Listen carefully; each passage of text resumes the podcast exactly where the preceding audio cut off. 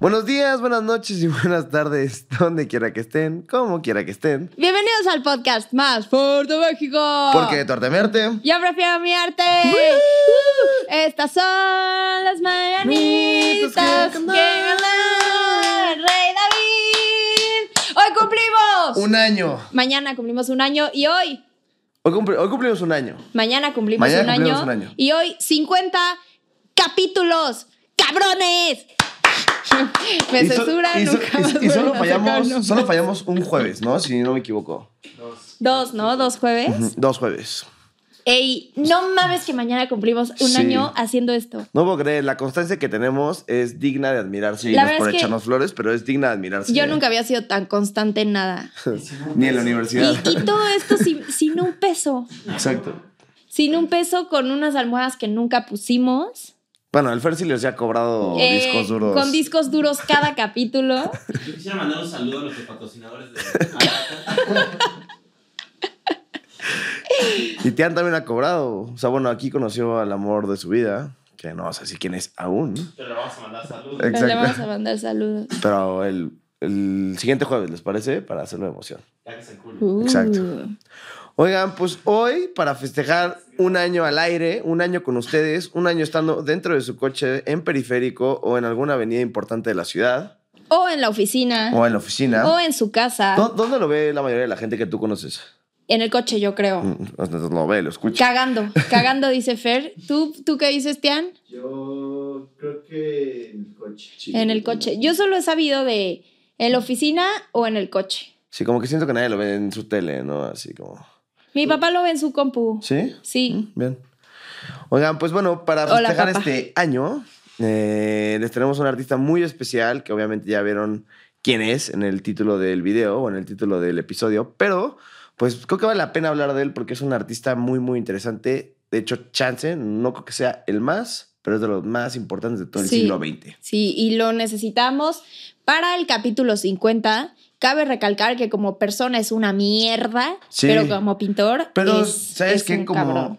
no sé qué tanto como persona, porque no lo conocíamos, pero como hombre, en una relación, sí se portó muy mal. ¿Puedes dejar de Pero, mi boda, por favor? pero yo creo que yo creo que lo que él hacía habla de él ya como persona. O sea, era una, honestamente creo que era una persona mala. No les daremos más spoilers, mejor les platicaremos. Sí. De la vida de Oye, este espérate, antes de hablar de personas malas, eh, pues le queremos mandar un saludo al cielo a Chabelo, que ya se nos adelantó. ¿Qué Después de un chingo de tiempo, se nos adelantó. Sí, se fue, se fue. Bueno, ya era hora, ¿no? Ya. Ya. Ya y la- ahora, ¿quién pasó a la recta final? Silvia Pinal. ¿Sí? Sí, ¿Cuántos años tiene Silvia Pinal? güey, 130, seguro. No sé, pero sigue viva. Sí. Sí, entonces está en la recta final. Ya ganó porque ya se murió Chabela. ¿Vargas? No, la Ah, reina. Chabelo. La reina y Chabelo. Ah, Chabela, Chabela. ¿Y queda Silvia Pinal? ¿Quién más podría estar? ¿Quién más podría entrar a la competencia? No, pues no sé. No, es que no. Pues yo creo que Verónica Castro, ¿no? ¿Cuántos años No mames, Verónica Castro está entera, güey. Está entera, ¿no? No, no sé, no sé. Dinos tú que nos escuchas. Dinos tú que nos escuchas, mi Vero. bueno, ya. Ok. em, Pues saludos, Chabelo. Lástima. saludos. ¿Vas a mandar algún saludo en este, en este episodio 50? Me encantaría, pero me van a, me van a censurar si se lo mando. Tú me vas a censurar. Yo te voy a censurar, entonces no lo vamos a hacer. Yo quiero mandarle un saludo a mi papá que no se pierde un solo capítulo Ok. y es cabrón y dibuja cabrón y hace cosas cabrones y es cabrón mi papá. Pues saludos Y al papá de Mariola. También le quiero mandar un saludo a Ro y a Fab, A Fab, a Rob y a Fab. porque siempre, siempre me regañan porque no les mando saludos. Entonces, qué mejor que hoy que estamos de fiesta para mandarles un saludo. Ok, súper. Yo le quiero mandar un saludo al Ñeric y fuera de él. pues no, me acordé de la ahorita que dijiste que se enoja, entonces estuvo. Pues listo, ¿podemos empezar? ok, ¿por qué no nos dices cómo se llamaba este hijo de toda su reputísima madre? Tiene un nombre corto, tengo entendido, ¿no? Tiene un nombre que en el enlace yo no sé cómo le No, ahí no hubiera, no hubiera entrado ni de broma, ¿eh? Ni de pedo. Ni de broma. No. Creo que, creo que son 10 nombres los que tiene, ¿no? O sea, ¿contados?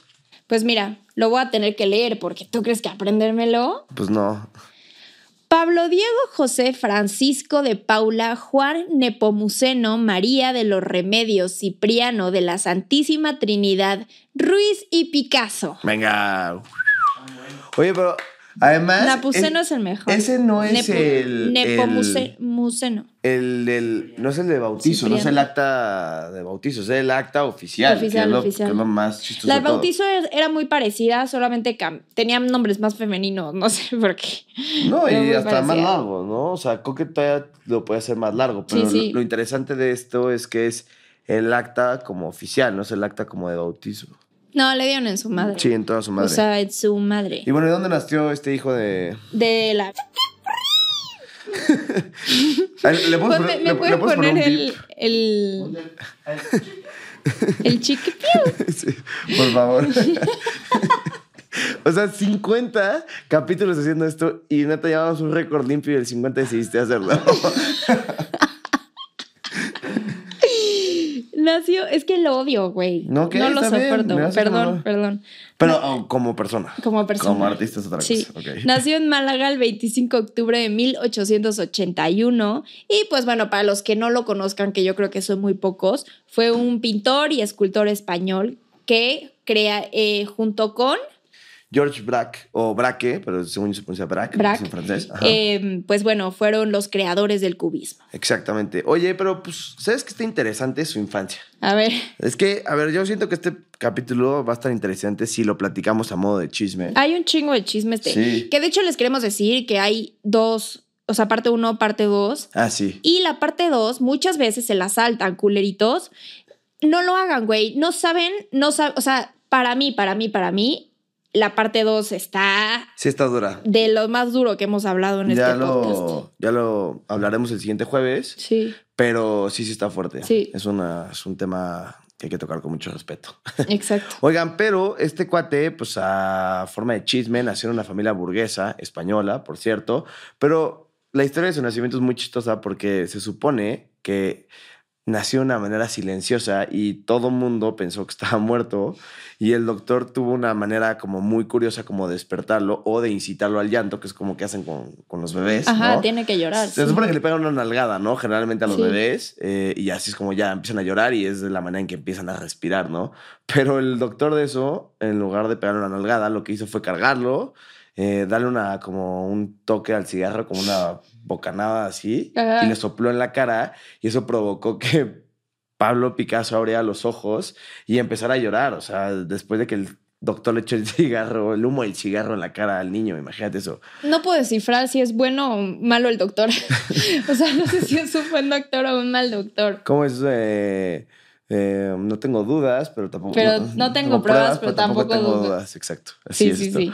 Oye, y eh, pues bueno, su pues, historia es interesante, no es famosa, pues porque fue la manera en. Fue la primera historia que tuvo cuando nació, literal.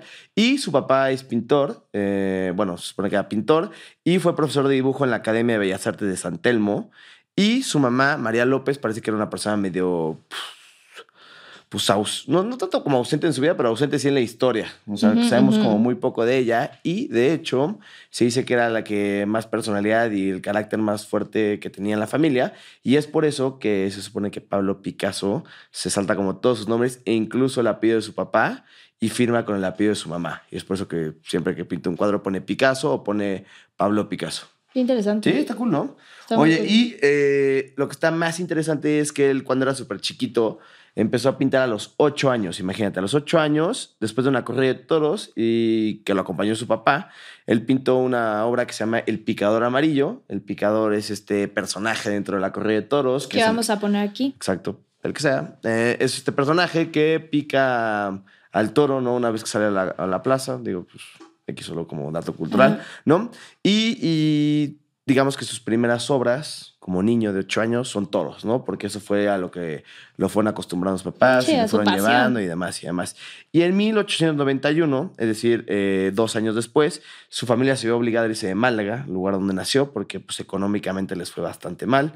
Y tuvo que irse, así que Pablo Neruda tenía una frase que quieres leer tú o la digo yo. Dila tú, dila Ok, tú. dice, ni Málaga, ni toros, ni amigos, ni nada de nada. O sea, estaba harto, estaba cagado de la vida, decía, yo no quiero nada, no quiero ni toros, no quiero pintar, no quiero nada, ¿sabes? Eh, trabajó en sus dibujos y demostró con el tiempo, eh, a pesar de que se había ido de Málaga, que tenía dotes para ser artista.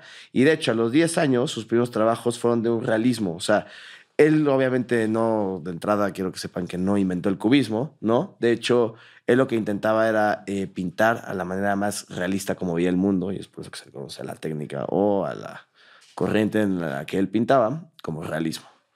Oye, y a los 13 años hizo su primera exposición de arte en La Coruña. 13 años, está bien chavito, está Sí, cabrón, no, ¿no? sí, está Digo, obviamente, o sea, los, los, las pinturas no son lo Sí. que vas a ver más adelante, pero para un niño de 13 años están muy cabronas. Y em, después entró, a los 14 años, hizo el examen de, de admisión para entrar a la escuela La Lonja. La lonja. Ay, Esa debería entrar yo ya. para entrar a la escuela La Lonja. O al gimnasio. Y, y salió tan bien que el IT lo pasaron como, lo adelantaron como dos años. O sea, dijeron como, güey, neta, eres un genio. Sí. Y cuando su papá vio lo bueno que era, le dio todos sus pinceles, sus bastidores, todo, y le dijo, güey, cuando yo vi el talento que tú tienes, te juro y te prometo desde ahorita que yo no voy a volver a pintar en mi vida. Wow. Está Oye, cañón. y hay un dato curioso que no platiqué dentro de su infancia, que se supone que cuando él era niño, ajá, tenía una hermanita chiquita, que ya hablamos un poquito más a fondo de ella, este, pero tenía una hermanita chiquita y esa hermanita tenía una enfermedad. Ajá. Entonces él le dijo a Dios, te prometo que si tú la salvas, eso es como una historia, o sea, Picasso le dijo a Dios, como te prometo que si tú la salvas, yo dejo mis pinceles y dejo de pintar para toda la vida. Y al poco tiempo eh, se murió su hermana y lo que hizo fue eh, tomar sus pinceles y hacer como un retrato donde le dice como, bueno, si no quisiste que mi hermana viviera, ahora me voy a dedicar a pintar. Wow. Ajá, eso está cool, ¿no? Está durísimo. Sí, porque era muy chiquito, entonces sí es algo como que lo marcó muy cañón. Oye, y hablando de, de sus pinturas, al principio pintaba como Pablo Ruiz Picasso, después como Pablo R. Picasso, hasta el final que ya empezó a pintar como Pablo Picasso, para desprenderse un poco del apellido del papá, que no lo relacionaran, y él crear su propia marca al final, o sea, él, él darse a conocer por, por sí mismo. Y luego en 1897, en septiembre, se fue a Madrid a estudiar en la Academia de San Fernando, que como sabemos muchos pintores de los que hemos hablado anteriormente han estudiado ahí, es un gran, gran, gran eh, escuela, Ajá. pero abandonó la academia.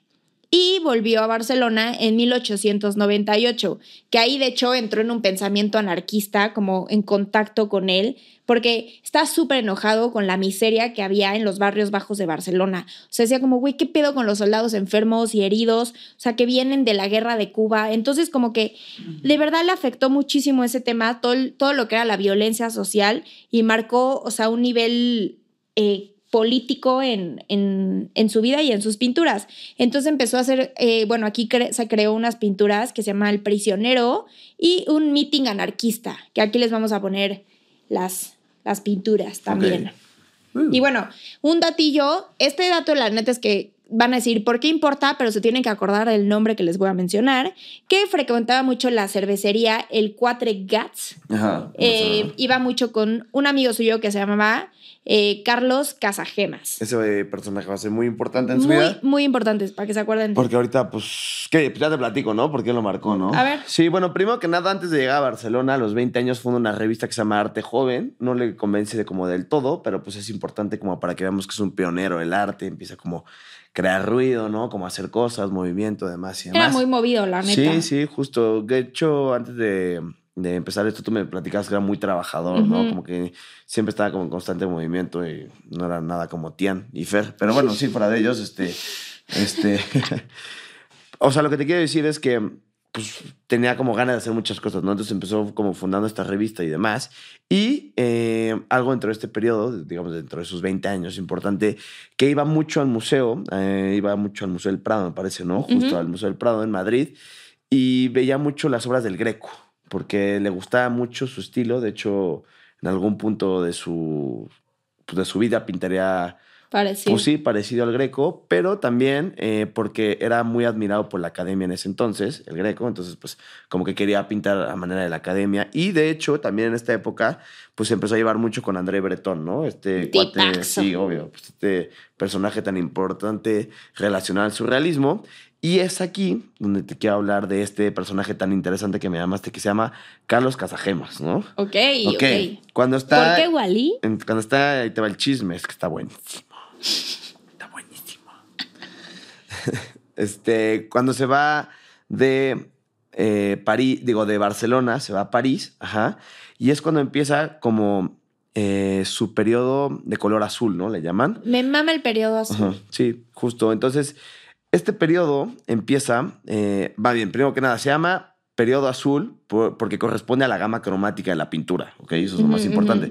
Pero ¿por qué empieza el, el- el periodo azul? Es porque- Pausa, obviamente las van a identificar, son sus pinturas azules. Ajá, o sea, literalmente. literal, o sea, todos O sea, tienen... no, no, no, no es más difícil. O sea, tienen algún personaje, obviamente, de por medio, Ajá. pero todo el fondo es azul. Esa- todo de es hecho, azul. La piel del personaje también es azul, o sea, todo es azul, literal.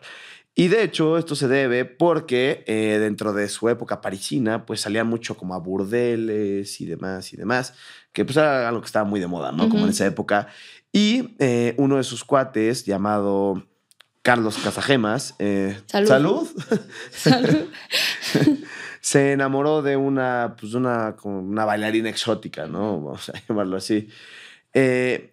Tanto que, que, que lo llevó a la locura, ¿no? Digo, también ha afectado a este personaje porque le entraba coca al opio y cosas. Y es alcohólico. Sí, alcohólico y cosas así que estaban como muy de moda también en esa época. Y entonces, llevado a la locura entre las drogas y el amor por esta mujer, eh, un buen día en una mesa de un restaurante intentó matarla con una pistola. No le dio, pero posteriormente no darle, él se suicidó. Imagínate, tu cuate que se vuelve loco en la peda y se suicida así. ¡pah! Deja tú eso, güey. Sí, o sea, todo lo que loquísimo, trató. No, no, wow, wow, wow. Sí, sí, sin comentarios. No, está loquísimo. El punto es que se suicidó uno de sus mejores amigos y, y artista también, ¿no? O sea, que había compartido muchas cosas con él. Se suicida y entonces esto obviamente pues trauma mucho a Picasso y entonces eh, decide eh, pintar, o sea, como este periodo llamado el periodo azul. Y es que el tema recurrente dentro de estas pinturas es el suicidio, la, la pobreza y la prostitución. Todo esto relacionado justamente a lo que les acabo de platicar, ¿no? sí, Pues, que estaba hecho mierda. Justo una prostituta, un amigo que vivía en la pobreza, que se suicidó, etc, etc, etc. ¿No?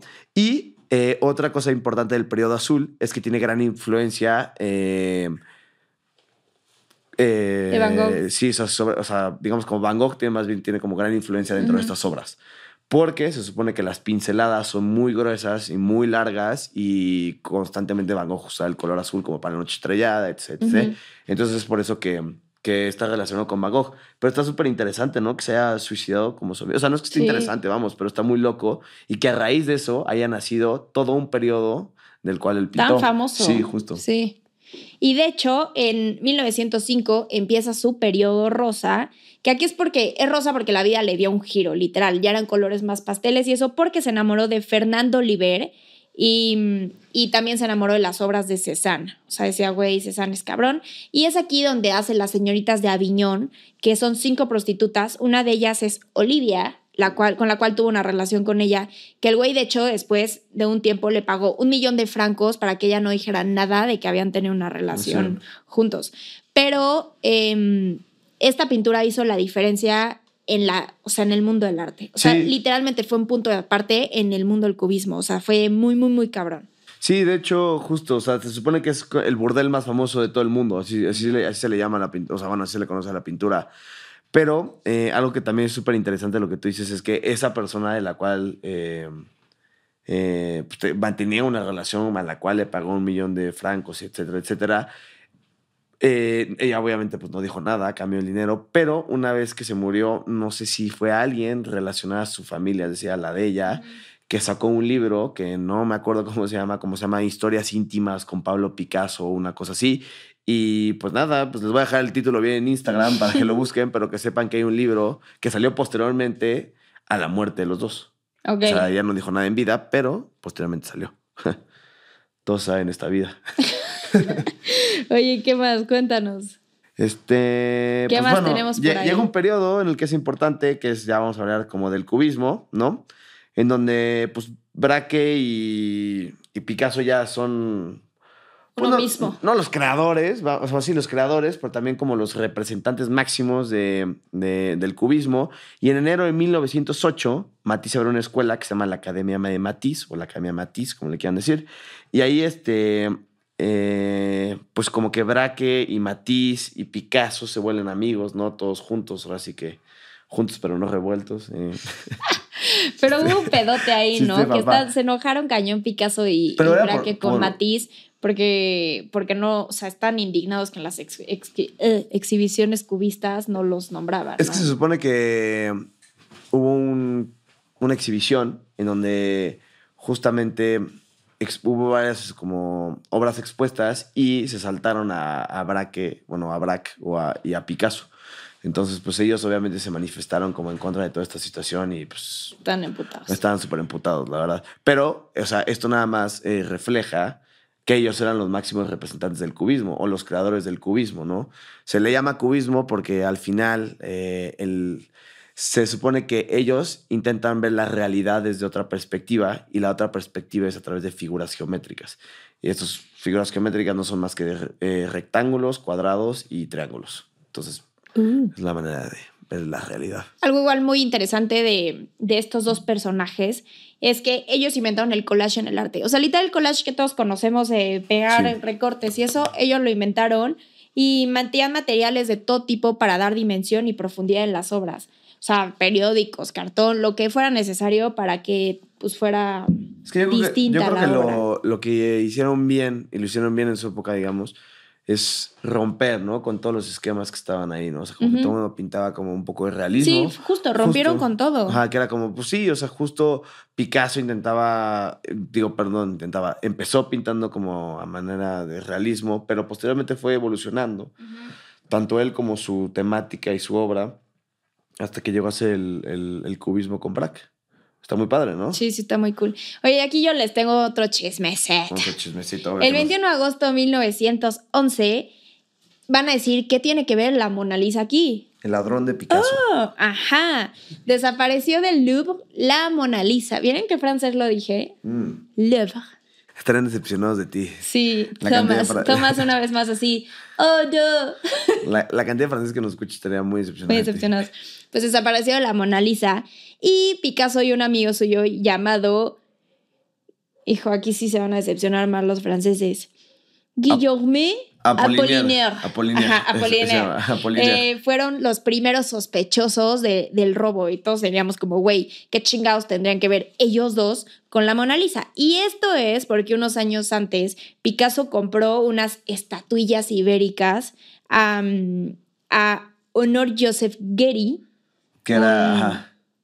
O sea, es que se supone que les habían robado, ¿no? Ajá, es que, ajá, sí. justo eso voy. Que de hecho este güey las había robado del museo y Picasso las compró por 50 francos. Pero él sabía. con- él sabía, por eso, por eso las compró a 50 francos. Y este, su, su cómplice en esta compra fue Apollinaire. Ajá. Entonces ahí, pues obviamente dijeron, güey, si estos güeyes ya compraron mierdas robadas, estos güeyes mandaron robar la Mona Lisa y la quieren para ellos. Ujú, Entonces justo. fueron los principales sospechosos, pero bueno, al final ya no pasó a más y no se la robaron ellos y pues ya, No, pues, ahí, los- ahí, ahí quedó. Creo que tengo entendido que los detuvieron como un par de días y al Sí, final. sí, los al final ya vieron que no. Pero la relación entre estos dos se rompió. O sea, sí, sí, sí, sí, Pues sí seguramente ya ahí mismo, en- hasta en, en el MP, han de haber estado Como no es madreándose, cierto, como tú, no es y cierto, tú y tú, y recomendaste tú, al dealer sí. ese, sí. Con lana, ¿cuántas relaciones no, No se rompen. no se rompen? Y luego eh, Picasso en 1911 tomó una fama mucho mayor. O sea, digo, ya era famoso obviamente, tanto porque había hecho cosas muy cool con el arte, pero también había robado, no, no, no se había robado, pero bueno, había comprado cosas robadas. Y ratero, ratero, ratero. Y eh, el Salón de Otoño, que era un salón que existía en París, donde se exponían como varias obras y demás, había hecho justo una exposición cubista como para, eh, como para que todo el mundo pues, la conociera, ¿no? Y vieran como de qué iba la temática y las obras y demás.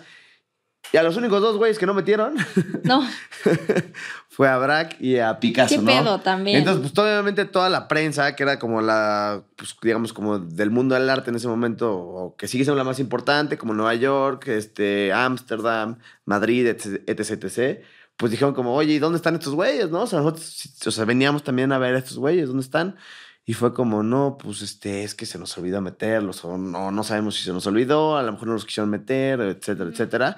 Y pues bueno, esto obviamente retumbó en la prensa internacional y entonces estos cuates se fueron para arriba, ¿no? O sea, porque Claro. todo el mundo decía, sí, se habla mucho del cubismo, hay expresiones del cubismo, pero ¿dónde están estos? Queremos ver a estos. ya sabes. Entonces, eso obviamente, pues como, como que Sí, el sí, mito sí. y la leyenda se hizo más grande, entonces, pues como que estos cuates fueron agarrando mayor fama internacional y así. Dentro de este periodo también es muy importante hablar de una persona que se llama Eva Gowell, se llama, ¿no? Ajá, ajá. Que fue su primera pareja sentimental. digamos. Ahí ya había cortado con, con Fernand, ¿no? Ah, ok. Ah, ella fue su primera pareja, ok. Ajá, Fernand. La Fernand. que del periodo rosa, acuérdense. Ok. Y después conoció a esta Fernand vieja. es la primera pareja oficial. Oficial. ok. Las demás, había de eso, había tenido 800 mil. Sí, Pero obvio, la oficial fue la oficial, Fernand. digamos la que introdujo en sociedad. Exacto, ajá, la que le presentó, la que fue a la comida familiar. Es primero. que, perdón que me haya confundido, pero es que la Yeya no me dejará mentir. Son muchísimas novias y muchísimas mujeres las que El pasaron güey en más mujeriego que conozco. Sí, por bueno, eso es no que- lo conozco, pero Del, del cual has leído. del cual he leído. Y entonces. conozco des- varios, ¿eh? Después de que. es cierto. No. Sí, también pueden vipear eso si quieren. Y entonces, eh, después de terminar con Fernán, anda con Eva Goel, ajá, y ella eh, se vuelve su pareja sentimental, ¿no? Pero para esto, ella tenía novio, ¿no? Que era un pintor polaco que se llamaba Luis Marcus, ¿no? Ok. Entonces, es importante porque en 1912, eh, que es cuando eh, Picasso tiene una relación con esta persona, Que anda inspirado. crea, y... anda, exacto, está feliz, sí, crea su escultura, hasta tengo entendido. Fue su primera, ¿no? Exacto, su, su primera escultura, que hoy en día me platicas que está en el MoMA, ajá, que se llama guitarra y está hecha de cartón y alambre, ¿es correcto? Sí. Sí me dijiste que está en el MoMA. Sí, sí, está en el MoMA. Ok, pero Eva Goel es importante porque ya nos platicará la Yaya más adelante. Y es importante porque el Ajá. siguiente capítulo vamos a hablar de las siete mujeres a las que Picasso le arruinó la vida. Sí. Y de verdad cuando te digo arruinó, no lo estoy diciendo en, como lo dirá un adolescente despechada en su casa de, ay, me arruinó la vida este niño. No, no, no. Verdaderamente les arruinó la vida con violencia física, emocional, abusos, chantaje. O sea, este capítulo vamos a hablar de, de ahora sí, el lado oscuro de Picasso. El lado oscuro de O sea, Picasso. vamos a hablar de todo lo que, lo que nunca nadie nos imaginamos que, que híjole. que un pues sí. Sí. que un artista o una persona podría llegarle a hacer a las Ajá. mujeres, ¿no? O sea, es importante hablar como del chisme de su vida, pero también seguramente se estarán preguntando como, oye, y la obra más famosa que se llama El Guernica, ¿qué pasó? También vamos no? a hablar de eso. Obvio vamos a hablar del Guernica, del famoso ¿no? suéter de rayas. Exacto, por qué vestía con un suéter de rayas. Platicaremos pues- de muchas cosas que nos han faltado, pero pues como ustedes saben es imposible hablar de Pablo Picasso en 30 minutos. Así que por favor, no se pierdan el siguiente capítulo.